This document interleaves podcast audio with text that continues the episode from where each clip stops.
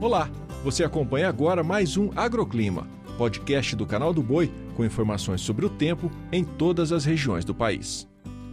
Olá, eu sou Renata Ferreira e esses são os destaques da previsão do tempo.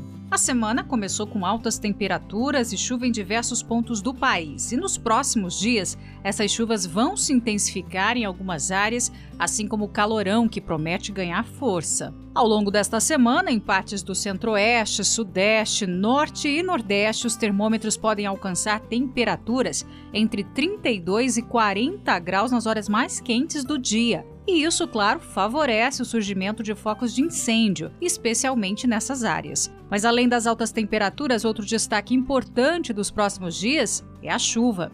No Sudeste, apenas o litoral sul de São Paulo deve receber chuviscos ao longo do dia, por conta da circulação de ventos vindos do oceano. Pancadas rápidas de chuva também podem ser vistas no norte do Rio de Janeiro e também no leste do Espírito Santo, por conta também da frente fria que atua no Brasil. E por falar em frente fria, a região sul pode ter um dia bem chuvoso por conta da formação de um ciclone essa tropical que espalha pancadas por todo o Rio Grande do Sul, além do sudeste e centro de Santa Catarina.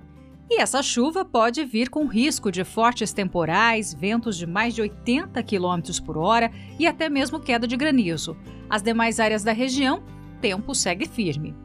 No centro-oeste brasileiro, a chuva fica restrita apenas ao noroeste e extremo norte de Mato Grosso, em forma de pancadas isoladas e passageiras. As demais áreas do centro-oeste permanecem com tempo seco, umidade do ar bem abaixo dos 30% e com temperaturas altas. No norte do país, o tempo fica instável, com pancadas de chuva, trovoadas e ventos ao longo do dia.